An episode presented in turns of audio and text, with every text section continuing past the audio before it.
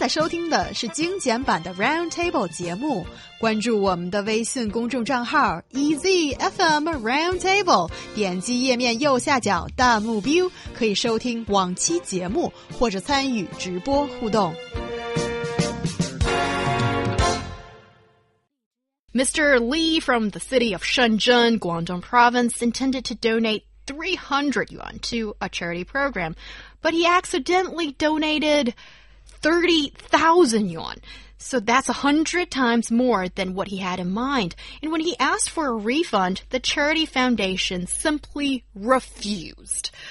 No withdrawals with charity donations. That's the answer the charity foundation originally said. So tell me more about this scenario and do you get a second chance? Hmm, I feel like you should, but apparently there's no second chance for Mr. Li because for him, after realizing the mistake, he contacted the Hebei Unit, the United Charity Foundation that was in charge of the program to ask for a refund. However, the foundation refused at first, saying the money had already passed to Chen, uh, the the one who's receiving the donation, and they had no right to deal with it. And after a reporter of the Economic Life Report report program contacted uh, contacted the nego contacted and negotiated with the foundation. Another staff of the foundation agreed to give back the money, but it would take some time because there were there was no uh, refund function on the Weibo charity platform. But the thing is, actually, if you get reporter involved, they will return you the money. So basically, they're just saying no because they want to say no. Yeah, and I guess according to you know the specific Chen's program, uh, the target donation was 1,320 yuan. Uh, but the donation that was given uh, by mistake was 30,000 yuan. So his lawyer tried to point out, hey, look, the target was here. Obviously, it was a mistake. I mean, it was way lower. I donated way more. Give it back. Um, so that's you know that's an example. But let's talk about China's charity law. As I understand, if someone promises a donation in public or signs a written donation agreement, um, which maybe severely influences kind of like how people see him, his like public image, these kind of things. Um, if he goes through certain levels of government to file reports basically claiming he didn't have the money or he doesn't have the money, and I guess if he, you know, explains this to the public and to whoever he made this kind of contract with for charity, then he can get it back, maybe under even certain circumstances, but it's definitely not easy. Yeah. Yes, and I I personally don't understand the logic behind it because if you're buying something, you're paying amount of money and you're getting the things.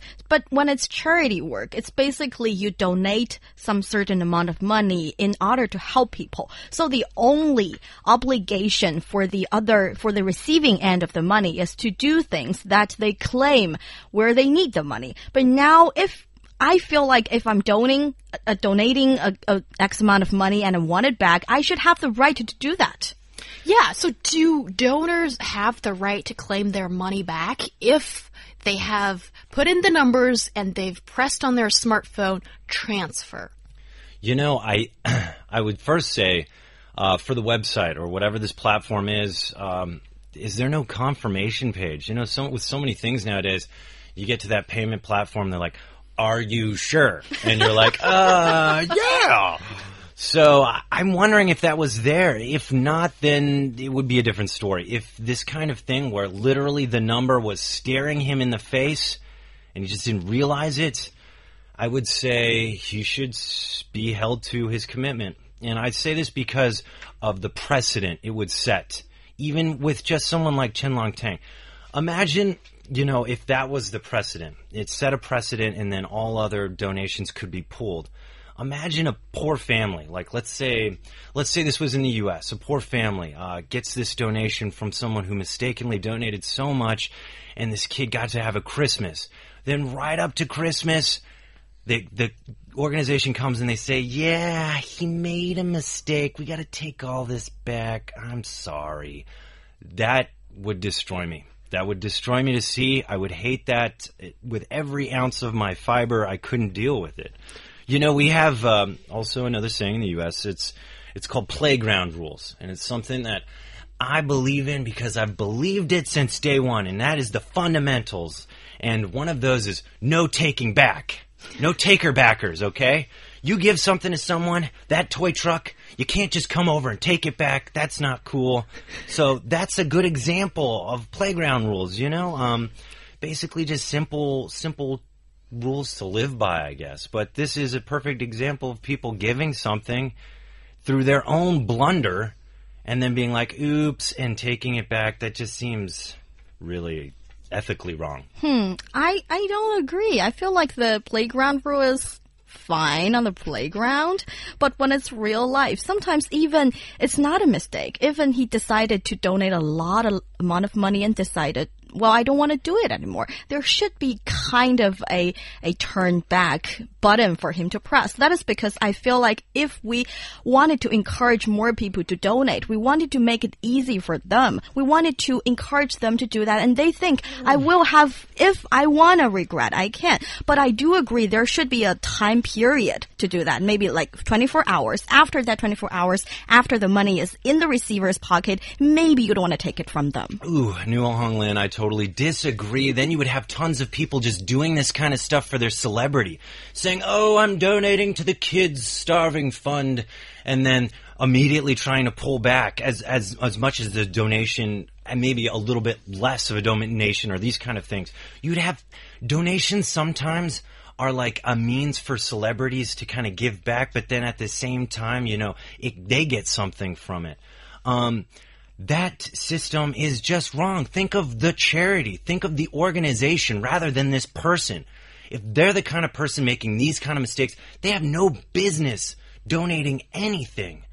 These people need hope, not someone to give them hope and then take it away from them. That destroys people. Yeah, that is why I say there can, there can be a time period mm. because you you think it will be a problem based on the current situation. But if we uh, kind of install this kind of system in the charity donate donating process, maybe later on people will be able to claiming that I donate a certain amount of money after the money is in the receiver's pocket. They don't get to do that the minute they put the money in the charity foundation. So that'll work. Yeah, I think that's really interesting what you guys are saying, and um, I'm actually quite happy to see you guys in very separate camps. And I think, Ryan, you're not gonna like this. I sit on the fence. I'm kind of one foot in your camp and one foot in Neil Julian's camp, and yeah, he doesn't like that. I know. Come And- over and start pulling that foot. I can see that. But yeah, go. Sorry. So basically, um, after um, reading everything about the story, I had one sentence in my head that was, Why is this so primitive? This is the age of digital transaction. And there's a reason why PayPal, uh, that's outside of China, or Zhifubao, so Alipay or WeChat Pay, there's a reason why the third-party mobile payment uh, platforms are so popular and so necessary in a day and age when we need to do business and transactions online all the time. That is, the third party can hold your money until you're um, the uh, sender is completely happy with what the receiver has to deliver, that kind of thing. So I don't understand why the third party is not involved here. So it's as easy as um, just think about your Taobao shopping experience.